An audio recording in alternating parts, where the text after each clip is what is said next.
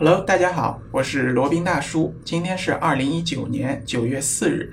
那今天呢，想给大家带来罗宾大叔去东京的一趟旅程的分享啊。有很长一段时间没有去日本了，记得上次去日本还是去北海道啊。这次去东京啊，主要不是罗宾大叔的本意啊，因为我本人也去过东京两三次了。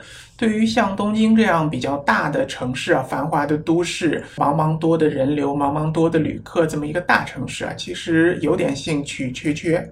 那去东京主要的原因呢，是带着父母去啊，带着父母，带着孩子一块儿去。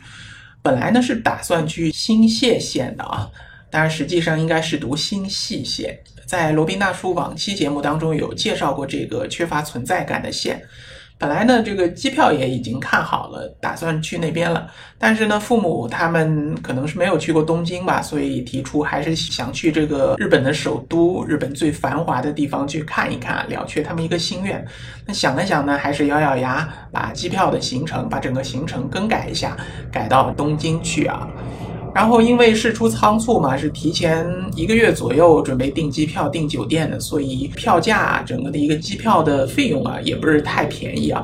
记得往返是要五六千块钱吧，而且坐的是春秋航空啊，时间也不太好，是晚上起飞，然后半夜到东京当地的，应该是半夜十一点半吧，十一点半到当地。那不管怎样呢，反正还是订了机票，成行了。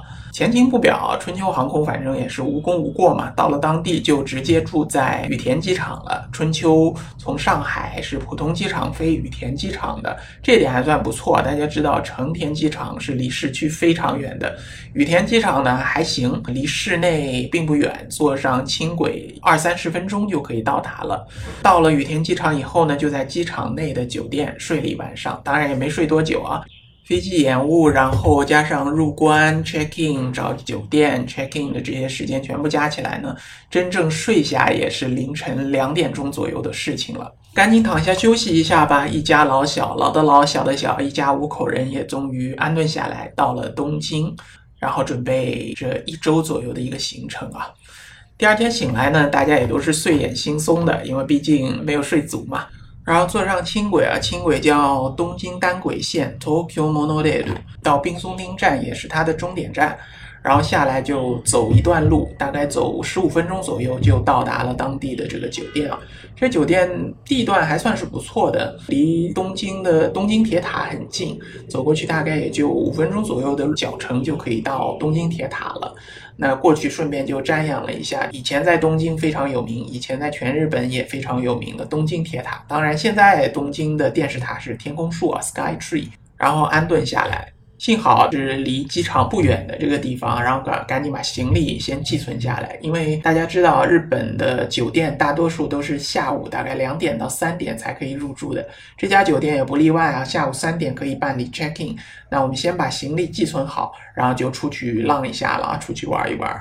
当天的精神也不太好，所以就没有逛太多的地方，也就是周边的地方逛了一下，看了看东京铁塔。然后吃了顿饭，然后回去早早就睡了。毕竟人困马乏的，也玩不好。第二天打算去哪里呢？商量了一下，罗宾大叔的母亲呢，还是比较对日本的购物比较有兴趣的啊。虽然年纪也挺大了，但对于日本的这些商品，日本的购物还是赞不绝口的。觉得这边买的东西呢，价格也不贵，而且呢，品质有保证啊，不容易坏。相比于其他地方，相比于国内，相比于美国的这些商品，尤其是衣服啊、鞋子啊这些东西啊，不容易坏，穿好几年都不。容易坏，所以呢，心心念念还是想去日本大购物的。那于是呢，就决定第二天去奥特莱斯购物了。这次去奥特莱斯呢，我们没有选择常规游客啊来东京的游客去的这个御殿场奥特莱斯，我们选择了一个离东京市内更近的木更津奥特莱斯。在前面讲千叶县的节目当中，也给大家介绍过，木更津奥特莱斯呢是位于千叶县的木更津市，离着东京呢就跨着一个东京湾，从东京市内有很多地方都可以坐奥特莱斯的高速巴士前往的。我们这次呢是离冰松町比较近，那就前往冰松町搭乘高速巴士。这高速巴士还不是免费的啊！不要以为是奥特莱斯专门安排的巴士，它就免费，它不是免费，你要掏钱的。好像一个人是一千多日元吧，也不算太便宜的。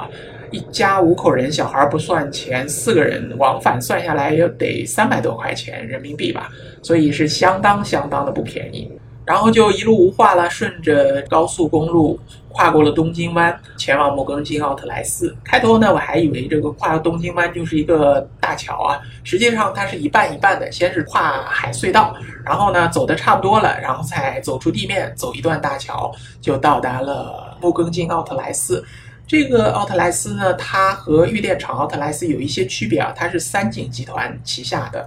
玉电厂奥特莱斯呢，它是 Premium Outlets，比较针对这种国外的品牌比较多，国外的奢侈品牌比较多。木更津呢就更加接地气啊，更加偏向于日本国内的品牌。当然，这些国外的大牌的商品还是有一些的，比如说国人比较受欢迎的 Coach 啊之类的，还是有的。但是日本国内的品牌也很多，所以说总而言之呢，逛的还挺舒舒服的。而且非常出乎罗宾大叔意料的一点啊，这家奥特莱斯的人气真的是非常旺盛啊，人流如织，真的是人流如织。我从来没有在日本的奥特莱斯见到过这么多的人的，即使像在日本号称最大的玉电厂奥特莱斯，也没见过这么多人。可能因为它第一方面离东京市内比较近，交通比较方便，日本人比较喜欢来。第二点呢，就是它价格比较便宜吧。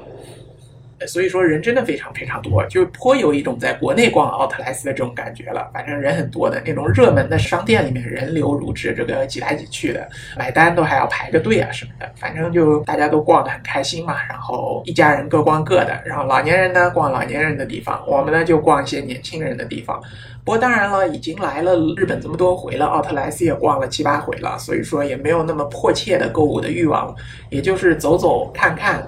逛逛吃吃这样的，逛了差不多也有一天吧。我们搭上了最早一班的，好像是下午四点的回程的巴士啊。呃，这里注意提醒一点，如果去奥特莱斯。就木更津奥特莱斯去购物的话呢，你可以在班车的时间提早一点，建议提早至少十五到二十分钟去排队，因为呢这边人挺多的。那如果万一你排不上这一班，你对不起啊，就要等上半小时到一个小时才能有下一班的巴士了。所以说尽早去排队。当然自驾的朋友可以忽略这一点啊。好，第一天呢，我们就是去购物了。那第二天呢，我们打算带着娃去迪士尼，东京迪士尼。反正来了东京嘛，迪士尼总要逛一逛。当然，罗宾的父母他们是没什么兴趣，他们就去逛自己的了。哦，应该是去了皇居，就那个天皇住的宫殿啊，皇居去看了一下二重桥，打了个卡。然后还去了其他的地方，像东京站啊，还有那个附近的东京铁塔也逛了一下，就是把这些著名的景点打了一下卡。然后罗宾大叔呢，本人其实也不太想去迪士尼，因为这个年纪大了嘛，迪士尼实在是提不起什么兴趣。再说当地人也很多，然后呢就跟太太商量好，就他们两个人，他带着娃前往迪士尼，我呢就负责把他们带到门口买好票送进去，我呢就自己自由活动放羊了。呃，这个呢，因为也能省钱嘛，所以太太也很愉快的答应了。然后呢，就早上早上其实磨磨蹭蹭，本来想早点去的，因为迪士尼里面排队也很长，啊，时间也很久啊，所以说我们本来打算想早一点去的，但是东拖西拖，磨磨蹭蹭的，其实也拖到了九点多，快十点钟才到达了迪士尼的门口。票价还是挺贵的，记得得要大人家小孩七八百人民币的样子吧，好像比上海的还有香港的可能便宜一点，但也差不了多少。关于迪士尼的这个搜包的问题啊。这里讲一下，东京迪士尼也是看包的，当然这里不能叫搜包啊，它也是看包的，就是要求把你的随身的手提包或者双肩包打开来给他看一眼，他也不会仔细搜啊，就看一眼就放你进去了。不知道他们是在搜检这种危险物品啊，或者像自拍杆这种迪士尼明令禁止不准带进去的东西，还是说真的在搜你的食物啊？反正就是草草的看一眼，据罗宾大叔的观察呢，就是草草的看一眼就放你进去了。东京迪士尼人气还是很旺很旺的，排队的人也很多啊，一堆人都去那边。然后当天这个天气非常非常的好，阳光极为炽烈。娃的帽子又忘带了，然后只好去迪士尼旁边的旅游纪念商品的店去买了一顶帽子。这帽子可真是够贵的，一顶鸭舌帽加上一个米老鼠的头饰啊，两个加起来就得三四百人民币啊，这个超贵的。罗宾大叔真是心在滴血，那也没办法嘛，反正就是小孩喜欢嘛，而且要有个遮阳的需求呢，只好掏钱咬牙就买了。把太太和娃送进了迪士尼以后呢，然后罗宾大叔就开启了闲逛模式啊，随手打开手机里的 Google 地图，看了看周边有什么好玩的地方，然后一看呢，离迪士尼旁边最近的一个站就坐着 JR 线，那个 JR 线是叫京叶线，京呢就是东京的京，叶呢就是千叶的叶，连接东京市内和千叶的这条 JR 线，JR 铁路线叫京叶线。往回坐一站呢，是葛西临海公园。这个地方其实还挺好玩的。我看了一下，它是一个临海的公园，有海滨，有草地，有水族馆。那罗宾大叔反正也没什么事儿嘛，就逛过去了。坐了一站路就逛过去了啊。葛西临海公园呢，还是意外当中的好玩。后来我还带着家人去了一趟啊，确实也是不错的。那边呢是一个大大的公园。然后公园是不需要门票的，日本大多数的公园都是不要门票的。然后进去以后呢，是一条宽阔的直道，然后周围就有一点不太好，它虽然绿地做的还不错，但是这个遮阳的树啊不太多。有一段路呢是一路大太阳晒过去的，也没个阴托往里走。旁边呢是有一个水族馆，这个水族馆还是相当不错的，我看下来可以算是日本这边相当不错的一个水族馆，可以说是仅次于冲绳的那个美丽海洋水族馆了。呃，东京市内如果还去水族馆的话，这个是个不二的选择。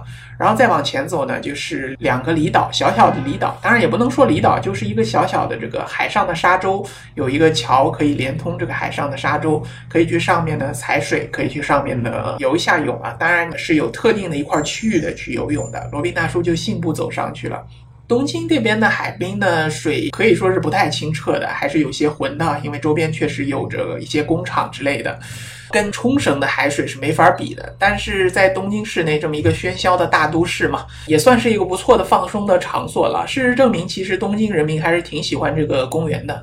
后来我又带着家人来到这边，就是在周末的时候来啊，这边人还挺多的，好多都是拖家带口，带着小孩子来葛西临海公园来这边玩，然后再去水族馆看海洋动物，人真的是也是很多的。也不知道究竟到底是东京人本来就多呢，还是罗宾大叔选择的这些景点就是比较受日本人欢迎的这些景点啊。基本上这些景点都日本人，好像国内口音的不多，碰到过有一两个家庭吧，其他都是日本人啊，说着日语啊。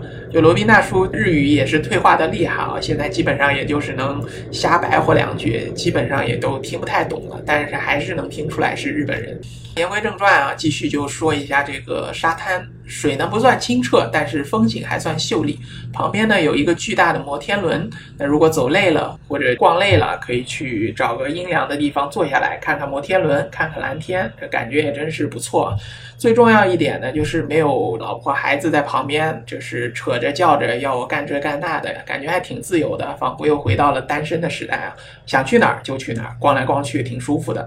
那逛了一会儿也累了嘛，然后坐一会儿，掏出干粮来胡乱的啃了。两口，因为这个省钱为上嘛。来到东京，发现真的这边的物价不是盖的。以前觉得日本的物价没有那么高，可能是因为当时的日元的汇率比较低嘛。然后现在日元汇率涨得真是非常的厉害了。现在是六点七五吧，六点七到六点七五。以前最低的时候也只有五左右。这里说的呢，就是一百日元兑换多少人民币啊？那我说的六点七五就是一百日元可以兑换到六点七五人民币。这个还是相当高的了，尤其是在东京这个全日本物价最高的地方，买这些东西啊、吃饭啊什么的，真的是很贵的。记得在银座这边吃了一碗拉面吧，一碗拉面那个价格，那个店也就是那种很小的那种店，一碗拉面也得一百二三十块钱一碗，然后四五个人点了四份儿吧，四份儿拉面也吃掉五百多块钱，真的是挺心疼的。所以说呢，罗宾大叔一个人就没必要穷讲究了嘛，就随便去便利店买了块面包，买了点水，然后就找个地方蹲下来，找个地方坐下来就可以啃两口，就当是对付了午饭了。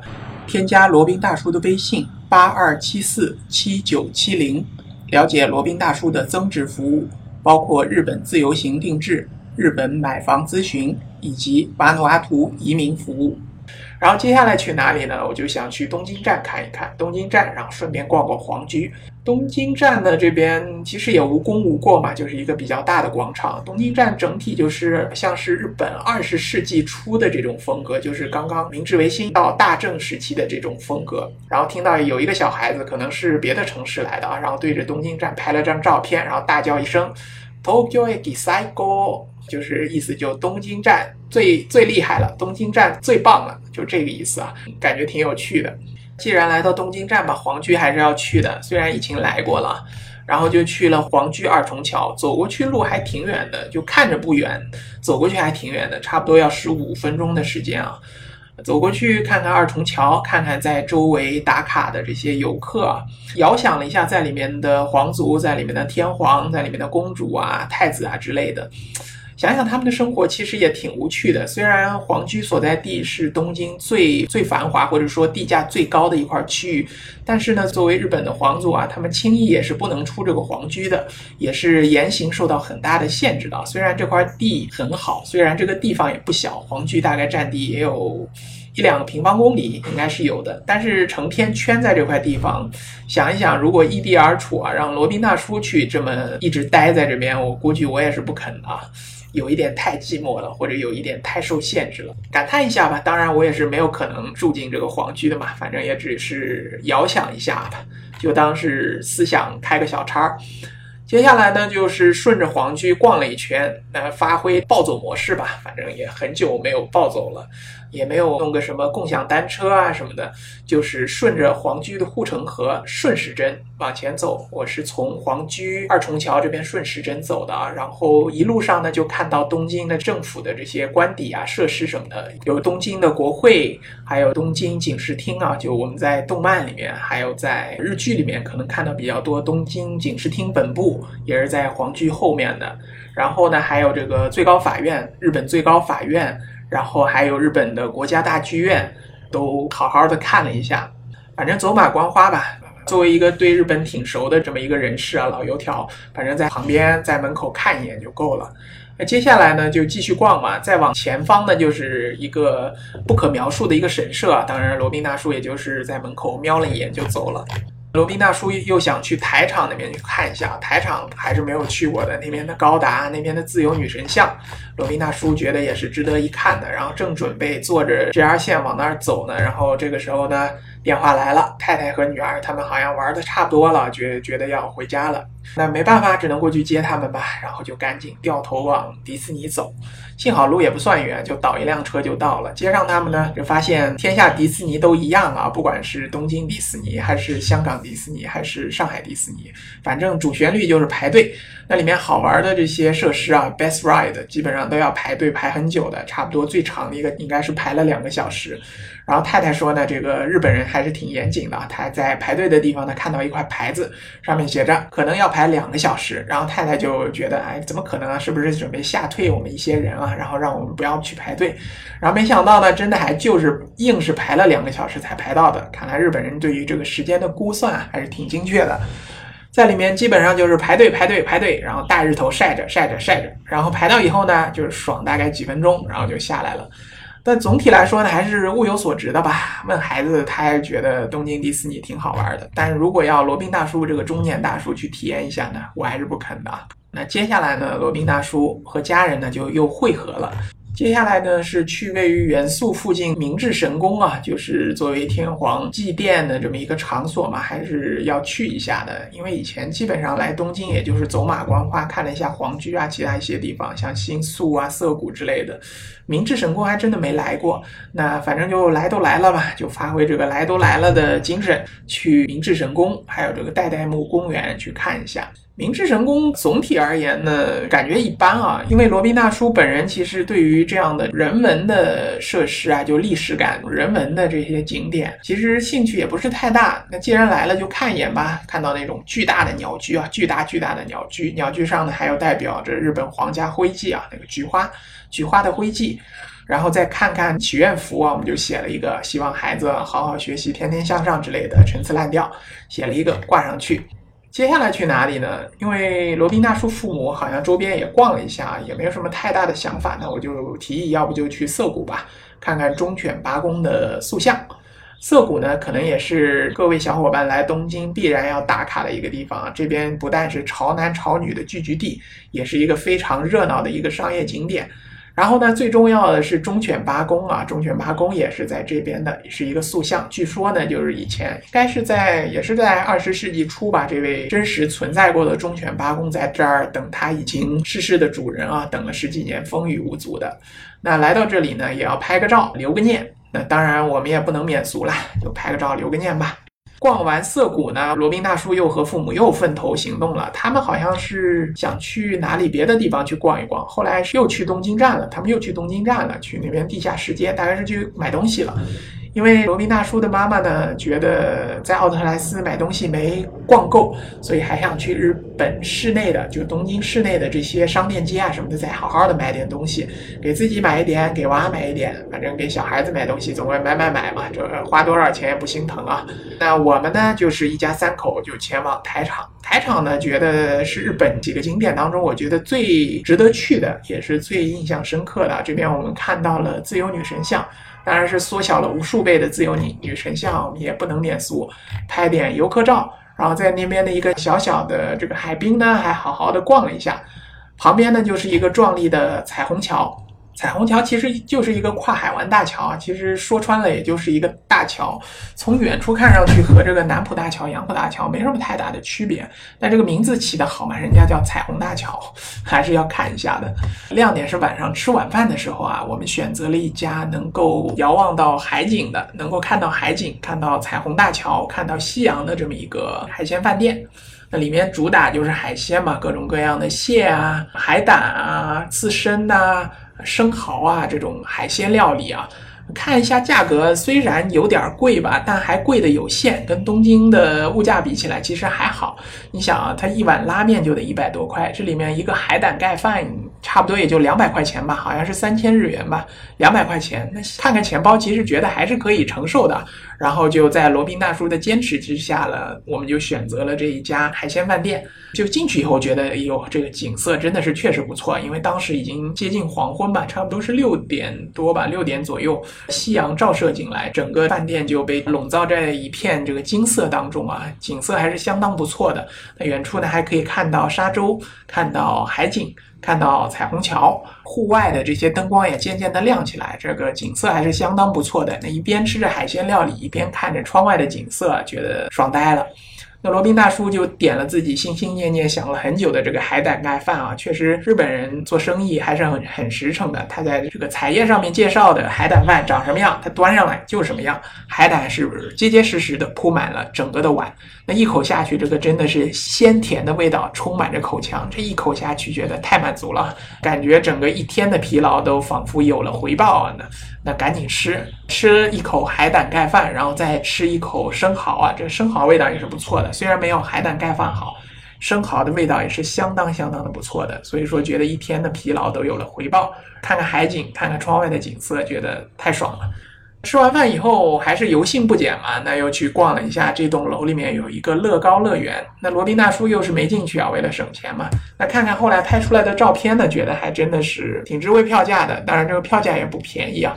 据说据孩子还是玩的挺高兴的，在里面玩了整整两个多小时还不肯出来，最后看的时间实在太晚了，才把它硬拖出来的。所以说如果去到台场这边，还是建议来这边看一看啊。吃一口海胆盖饭，然后去逛一逛这个乐高乐园，是在台场的一个 shopping mall。大家有兴趣可以问罗宾大叔啊，我可以找一下给你们看一下这家 shopping mall 叫什么名字。东京之行也没几天了嘛，接下来我们看着东京地图就在想要要去哪里。后来我就想起来前面不是说去葛西林海公园，觉得这家公园不错嘛，那我就提议要不去那儿吧，那里有水族馆。那一拍即合，女儿说还是挺想去水族馆的，然后就一家老小前往迪士尼的列车。那在到迪士尼前一站的时候呢，就下车了。下车发现人还是不少，那去迪士尼人也很多，而且呢，去葛西临海公园的人也很多。当天正好是周末嘛，所以说很多日本人都拖家带口的来到这边水族馆来到这边水族馆逛逛啊，玩一玩，主要是带着孩子嘛来增长见识，认识这些海洋动物。这个水族馆看着不大啊，其实这个面积还颇为不小。这边竟然还有企鹅啊！就是大家都知道，一般企鹅都是在寒带地区嘛，但是说东京这边竟然还有企鹅。然后当时正好是大热天，企鹅好像还看到放了很多冰给它们降温。反正既有室外的这些海洋动物，又有室内的海洋动物，各种深海动物、浅海动物、鱼类呀，然后水母啊。章鱼啊，反正各种各样什么都有，看起来呢还是挺过瘾的。当然，如果是去过冲绳美丽水族馆的，可能觉得这个一般啊。那你如果没有去过的话，只去过一些小的水族馆，那相比于上海的陆家嘴的水族馆来说，我觉得是东京的水族馆是绝对不逊色的啊。那来到东京可以去看一下，尤其带着小孩的话。好了，那这天又过完了，接下来一天呢，应该是来到东京，来到日本的最后一天了。那我们就去上野动物园打卡。上野动物园，相信各位小伙伴都听说的挺多的吧？以前挺久以前了吧，就郭富城拍了一个片子，好像叫《樱花樱花舞》啊，就是在上野公园取景的。上野公园呢，它是一个比较大的一个公园啊，然后里面有上野动物园，还有一些博物馆，比如说像日本国立博物馆、日本美术馆这些博物馆以及馆藏啊，设施都很丰富的。呃，我们在那边呢，先逛了一下上野动物园，看了一下各种各样的动物嘛。然后小孩最喜欢去看这种动物了。昨天看完水族馆，然后今天就去看动物了，玩的还挺开心的。然后逛了一会儿，逛完了呢，接下来就去日本的国立博物馆，也是在上野公园范围内的，好像是票价是多少钱来着？几百日元吧。然后如果是七十岁以上的老人是免票的。那正好罗宾大叔的父亲正好今年满了七十岁，就可以免票了。当然，他们还是挺严谨的，要求看你的证件的。那掏出护照给他们看一眼，正好超过七十岁，OK，放心入内。罗宾大叔呢就比较感兴趣，就是那些战国的那些武将的盔甲，各种各样的盔甲，看下来呢，觉得装饰作用可能大于它的实际作用吧。因为主要看的还是那种比较有名有姓的武将啊、大名啊，他这种盔甲，有的就是专门用在祭祀上或者仪式上面的这些盔甲。好看归好看，但实用性不得而知。真正打仗用的、士兵用的盔甲，我相信也就比较简单的。日因为日本的冶金冶炼的技术可能还不是太先进啊，然后当地的这些铁矿的资源也不是太多，所以说呢，应该没有像我们这个中国古代那么发达。跟西方的那些什么板甲啊、什么全身甲之类的，也是不能比的。当然了，这里面不只是有这些盔甲、刀剑呐，还有一些和服啊，还有一些他们艺人穿的这些戏服，他们叫有的叫歌舞伎，有的叫狂言，有的叫能剧啊，他们各有各的戏服。然后比较有趣的是，他有一些表演啊，这些日本的传统的技艺啊，是能啊、狂言啊，他们戴会戴着面具，用这个面具来表明他的一些身份，就和我们京剧当中的脸谱比较类似。比如说像那种丑女，就会戴上丑女。专用的面具，那反角儿那戴上反角儿的面具，有的是扮狐狸或者扮熊，那就戴上各自的面具。那狐狸面具呢，好像还是要那种比较要经验丰富的人才能戴的，好像据说是扮狐狸是最难的，戴上一个狐狸的面具啊。日本呃传统文化当中，这个狐狸这个身份也是出现的很多的。日本国立博物馆呢，也是结结实实的逛的关门位置啊，它是五点钟结束，我们差不多是四点五十分出去的。那到了门口呢，正好发现前面的广场上面在开一个艺术节啊，好像后来查了一下，它是一个很长期的一个艺术节，大概要延续一个多月。正好呢，它是一个开幕季，它是叫江户町台东艺乐节 （Edomachi Taido Galaxy），应该是这么读的，就是艺术以及音乐合体的一个节庆吧。罗宾大叔女儿看这种热闹最喜欢了，她尤其喜欢看这种表演啊、节目啊，反正看到总归是走不动道的，然后就那边使劲的看。节目表演的还是相当不错的，估计是一些票友之类的在那边表演嘛，但是他们的准备啊，看得出还是很精心的，很精心的准备，表演了很多就是现代和日本古代这些糅合在一起的一些舞蹈啊、表演啊，就比如说像武士搏击呀。还有像这个日本传统的舞蹈和西方的这些乡村音乐啊合在一块儿的一些大混搭吧，加上这个音响啊做的非常的到位啊，整个音响效果也很好，看着还挺带劲的。然后尤其女儿看的手舞足蹈啊，拖都拖不走。表演大概有一个多小时吧，终于结束了，然后终于把她给拖走了。差不多这就是一个流水账啊。罗宾大叔来到东京，那开始呢，我觉得还挺不想来的，因为还是想欣赏一下日本的这些自然风光吧。但来了以后呢，发现东京还是有它一些独特的魅力在的啊，还是值得一来的。总体来说呢，如果没有来过东京呢，还是建议来一下，看看日本的大城市它的一些独特的魅力，不管是人文也好。自然也好，还是都市风光也好，都是值得一来的。当然呢，荷包要准备好。现在日元汇率这么高嘛，当地的物价也很高。建议呢，你去买东西之前，还有去吃东西之前，你可以看一下它的菜单啊。如果就觉得太贵了，可以去换一家。反正罗宾大叔这边也是因为要面子嘛，去了一家寿司店，然后不知道它这个价格是相当相当棘手的，相当辣手的。进去以后呢，人家茶都倒上来，也不好意思再退出去。然后就草草点了一些寿司，然后就吃了，基本上感觉也没吃饱，但是这个价钱还是印象深刻的。所以说呢，来到东京，第一点注意物价，第二点呢，好好的享受一下“既来之则安之”。好了，那今天就给大家分享一下罗宾大叔一家来到东京旅行的一个流水账。那如果大家有问题或者有一些想法呢，欢迎留言。好，那今天的这一期闲侃日本呢，就先到这里，我们下期再聊。